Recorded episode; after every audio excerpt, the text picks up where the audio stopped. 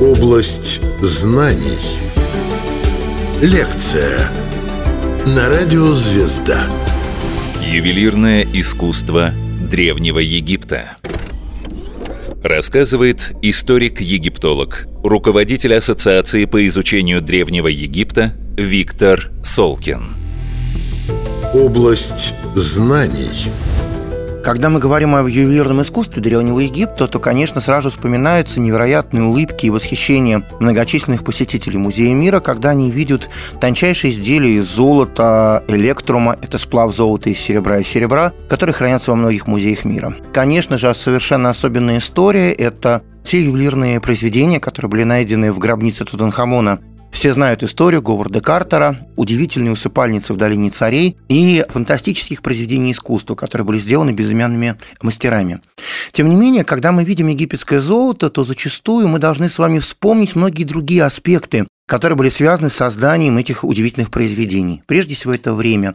Зачастую мы с вами говорим о памятниках, которые были созданы египетскими мастерами в самом начале третьего тысячелетия до новой эры.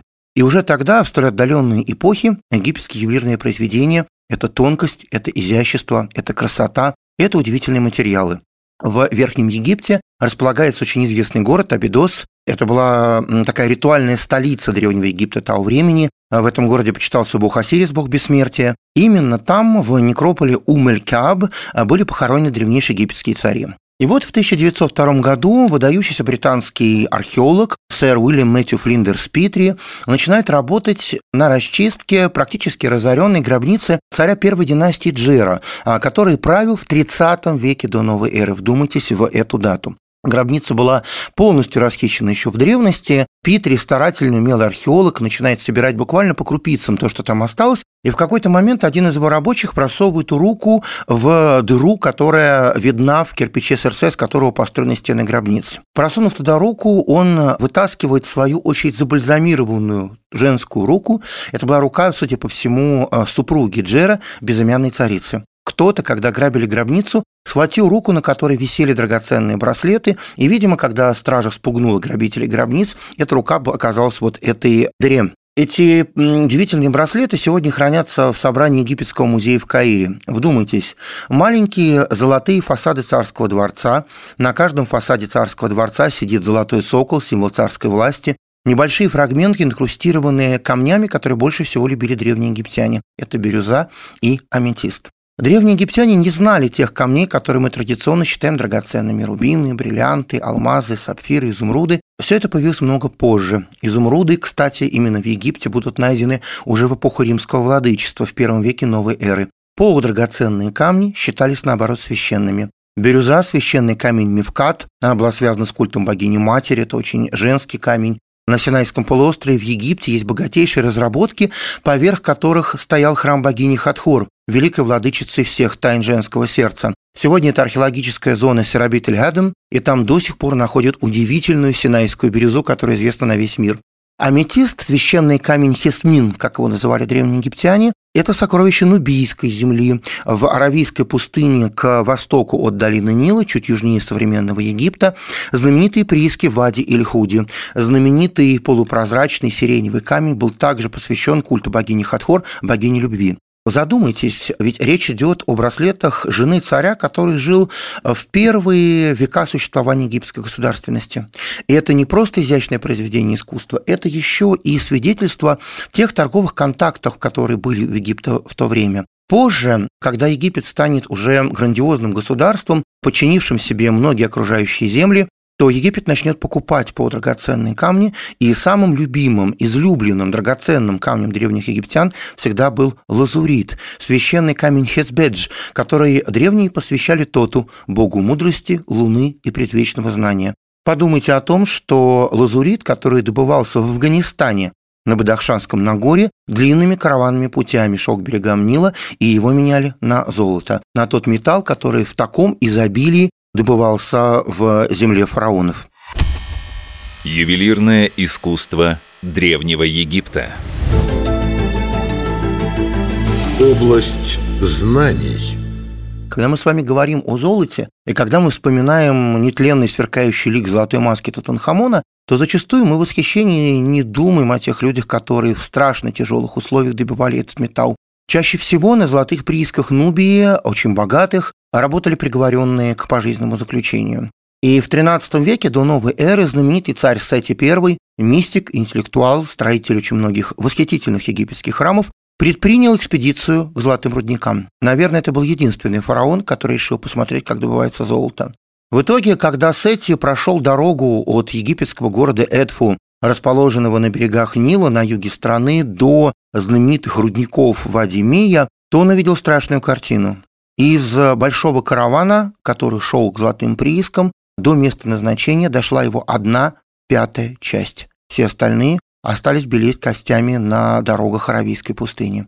Царь был в ужасе, и дальше по приказу Сети а, по всей дороге строятся специальные колодцы, но, как показала практика, пустыня забирала воду себе. Колодцы быстро становились солончаками, их приходилось обновлять уже через 30 лет после смерти царя. Таким образом, мы с вами, наверное, можем себе представить пустыню, скалы, небольшое поле, которое кормило рабочих, и горы золота. Горы золота в прямом смысле этого слова. В Египетском музее в Турине хранится уникальная геологическая карта, которая была сделана в XII веке до новой эры. Мы видим там тот самый район, куда со своей экспедицией отправлялся царь Сети I, и там поле, там небольшой храм, там жилище рабочих, и в э, массивах скал, которые окружают центральную долину, специальные пометки. Это пометки разного цвета, разной степени интенсивности красно-таракотового оттенка. Эти пометки показывают, насколько та или иная скала была богата золотой рудой. А египтяне выбрали в те годы только поверхностное золото, поэтому до сих пор в этих скалах на тех же самых местах, где были золотые прииски, сегодня работают э, египетские специалисты, кстати, при поддержке России. Удивительно и то, что э, в некоторых городах, которые были вот этими торговыми и военными дорогами, связаны с золотыми приисками юга Египта и Нубии, земли, которая примыкала к Египту с юга, это приблизительно территория современного Южного Египта и Северного Судана. Так вот, в этих городах были даже специальные святилища, такие храмы последней молитвы, а, в которых а, те люди, которые шли добывать золото, преклоняли свои колени перед богами в надежде остаться живыми и, может быть, даже в надежде выжить. А затем золото, переработанное в золотой песок, оно доставлялось специальными караванами под очень серьезной охраной к берегам Нила в специальные крепости. Там из них отливали слитки. Слитки чаще всего были в виде колец, над ними был очень серьезный учет. Дальше слитки кольца и золотой песок в мешках доставлялись в столицу и в другие города, где уже золотом работали профессиональные ювелиры.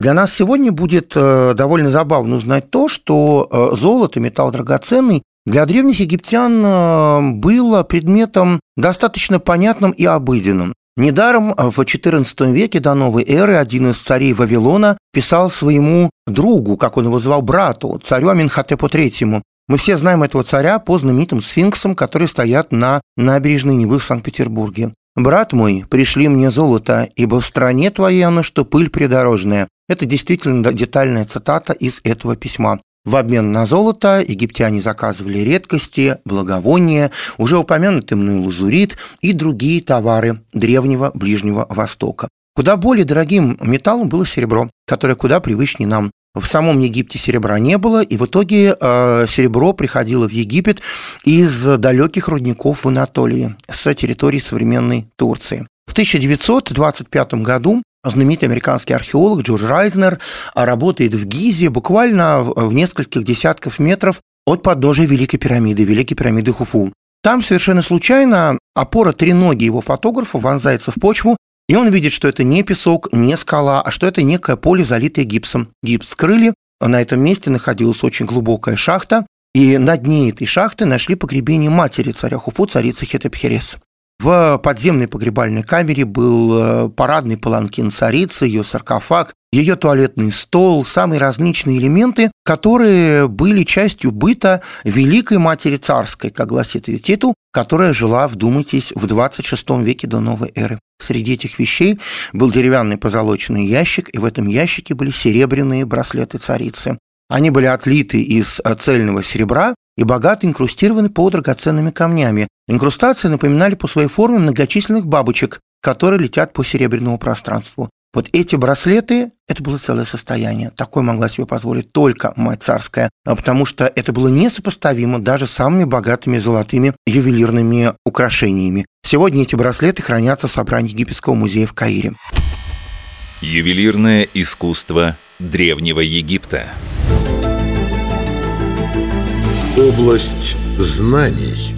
Египетское ювелирное искусство это всегда то пространство декоративно-прикладного искусства, в котором большую роль играла магия. Потому что древние египтяне считали, что покровитель искусства, ремесла – это Птах, бог великий владыка города Мемфиса, одной из столиц Египта. Это бог, который как бы ведает всеми тайнами материалов. И дальше ювелиры, переплавляя металлы, вырезая инкрустации, работая с материалом, который они называли инерудех, текучий камень, это цветное стекло, или касаясь совсем редкого, бесценного, практически бесценного, невероятно дорогого металла, который назывался биоэнпет, руда небесная, так древние египтяне называли метеоритное железо. Именно железо было самым дорогим металлом в Древнем Египте, поскольку его тоже на египетских песках не было. Так вот, эти ювелиры работали не просто как художники, не просто как мастера, они имели магическое образование, в своих биографических текстах они рассказывают, что они получили храмовые посвящения, они были глубоко образованными людьми. Дальше, благодаря своему таланту, искусству обязательно магии, заклинаниям и ритуалам они работали, создавая произведения искусства. Это удивительно, но довольно часто ювелирами были карлики. В Древнем Египте, как и во многих других странах Африки, в том числе тропической Африки, считалось, что карлики обладают особой силой. Называлась она хика, это дословно магия или чары, и дальше, работая с вот этой своей силой, ювелиры особой категории, как мы бы сегодня с вами сказали, они способны вкладывать в золото или в другие металлы, создавая свое произведение, особую магическую силу, которая э, становилась оберегом, которая делала амулеты сильными и которая содержала в себе такое магическое благопожелание тем, э, кто получал, э, соответственно, то произведение, которое они делали не только в музеях мира, но и на стенах гробниц вельмож мы с вами видим многочисленные произведения ювелирного искусства. Подумайте, например, это ожерелье Усех. Это широкое многоразрядное ожерелье, которое закрывало все плечи. Его делали из золота, из фаянса. Очень часто золото инкрустировалось по драгоценными камнями или стеклом. Дальше ряды этого ожерелья могли состоять из миниатюрных иероглифических знаков, и эти иероглифические знаки можно было прочитать. И, например, Великая Мать Царя или Великая Супруга Царская выходили в том ожерелье, в котором было зашифровано благопожелание, в котором для царицы было обещано здоровье, счастье, любовь, как говорили египтяне, ликование сердца, и обязательно специальный знак «Са», знак магической защиты от сглаза и порчи, от зависти человека, которая могла быть направлена на госпожу, которая обладала такими удивительными произведениями искусства. Или еще один вид ювелирного произведения, так называемый апектораль. Небольшая прямоугольная подвеска на грудь, в которой очень часто египетский ювелир зашифровывал целую вселенную. Часто, если мы начнем воспринимать эту пектораль как совокупность иероглифических знаков египетского письма, то верхняя ее кромка – это иероглиф неба, нижняя кромка – это иероглиф земля, и там, например, сидят два божественных золотых сокола, покровители царской власти, и в центре они охраняют имя того, кто был владельцем священного предмета. Конечно, такие ювелирные украшения могли себе позволить только цари и царицы. Ювелирные украшения простой египтянки – это бусины, например, из очень любимого, но более дешевого камня – сердолика. И это сердоликовые бусы, потому что сердолик – камень крови, он ассоциировался с женственностью, с защитой, был посвящен богине Исиде, одной из самых милостивых популярных богинь Древнего Египта. А богиня, согласно мифу, сама прошла путь когда-то счастливой женщины, потом вдовы, потом женщины невероятной магические силы, которая возродила к жизни своего супруга Осириса. В итоге кровь, пролитая богиней а, в знак ее жертвенности, по преданию превратилась в священный камень сердолик. Он считался одним из самых сильных оберегов в древнеегипетской культуре. Ювелирное искусство Древнего Египта. Область знаний.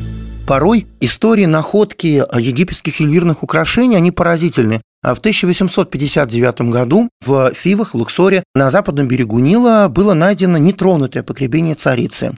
А, звали ее Еххотеп, она была знаменитой правительницей Египта в XVI веке до новой эры. Напомню, что это 19 век, что это только то время, когда рождалась египетская археология. знаменитый Агюст Фердинанд Мариет, создатель Каирского музея, выдающийся французский археолог, который вел раскопками, по несчастью, два дня отсутствовал на поле. Он отъехал в Каир по делам. В этот момент была найдена царица. И правитель местной области вскрыл сам мумию, вынул из нее все золотые украшения, положил их на черный бархат, чтобы представить их археологу, а мумию царицы выбросил в речные воды Нила. Говорят, что Мариет, когда он приехал, он палкой бил всех лично. Но сегодня в залах Каирского музея вы можете увидеть многорядное ожерелье царицы Ехотеп, где скалы, где завитки пустынных растений, и меж этих золотых растений мчатся вдаль золотые газели, символы безымянной красоты некогда знаменитой царицы. Конечно же, можно много говорить о тех памятниках ювелирного искусства, которые были найдены в гробнице Тутанхамона. Я напомню, что вообще в самой гробнице было найдено более 5000 вещей. И что мы можем считать произведением ювелирного искусства? Например, третий золотой саркофаг, в котором лежала царская мумия. Я напомню, что он весит 110 килограммов чистого золота. Это изображение тела царя, уподобленного Осирису, богу бессмертия. На нем головной убор на имя, священный платок. Все его тело словно запеленуто золотыми пеленами. Поверх этих пелен своими крыльями его защищают Исида и Нефтида, великие богини-защитницы, которые готовят для царя жизнь вечную. А меж крыльев, золотых крыльев богинь, строки иероглифических текстов. Это вырезанные в золоте методом чеканки, это чеканная вещь молитвы, которые вновь просят богов о бессмертии для царя. На изножье, на ногах саркофага, вновь Исида. Исида сидит на знаке золота, нуб, ведь золото для древних египтян – это не только драгоценный металл, это еще символ бессмертия, это нетленный материал, и дальше, когда вы видите в музеях мира покрытые золотом маски древнеегипетских саркофагов, вы должны понимать, что это не только признак роскоши, это еще и символ бессмертия, символ такого пожелания для бессмертия вечной души. В ювелирных произведениях Тутанхамона есть и лазурит, и даже привозные камни. Одно из колец сделано из нефрита, который какими-то невероятными торговыми караванами был привезен э, из территории Китая. Один из амулетов, найденных на мумии Тутанхамона, сделан из балтийского янтаря. Вот уж неожиданная находка, которая пришла с берегов Балтийского моря из стран Балтии в древности к Тутанхамону. В Древнем Египте до IV века до новой эры не было денег. Был бартерный обмен, либо менялись кольцами, весовыми мерами того или иного металла. Только в IV веке до новой эры царь Джетхор выпускает первые египетские золотые монеты. На них изображена лошадь, ставшая на дыбы, и с другой стороны знак благое золото. Эти золотые монеты использовались для того, чтобы расплатиться с греческими наемниками, которые в эти годы служили египетскому царю и которые требовали оплату золотыми монетами, так как это было принято в Греции. Именно поэтому, когда мы говорим с вами о пространстве золота Древнего Египта, материалы, связанные с монетами, так редки закончу эту историю удивительным, практически детективным эпизодом. В 20-х годах 20 века английский археолог Реджинальд Энгельбах работал в Среднем Египте, в местечке Рекех. Он нашел там гробницу Намарха, правителя этой области. Гробница была очень дорогой, а саркофаг казался нетронутым. Когда крышку саркофага подняли, то оказалось, что она таит в себе не только хорошо сохранившуюся мумию, но и удивительный детектив. Когда-то, буквально сразу после того, как погребение было сделано, грабители подняли крышку. Крышка была сильно покрыта маслом, погребальным благовонным маслом, которое облили мумию. И дальше кто-то взял нож и стал разрезать ножом мумию для того, чтобы вынуть драгоценные э, ювелирные произведения искусства. Этими руками грабитель взял в руки одну из золотых пекторалей. В этот момент крышка по маслу соскользнула. Руки грабителя остались на мумии правителя области, держащими эту пектораль. Сегодня она хранится в Манчестере.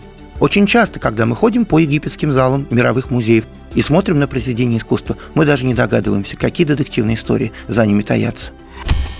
Рассказывал историк-египтолог, руководитель Ассоциации по изучению Древнего Египта Виктор Солкин.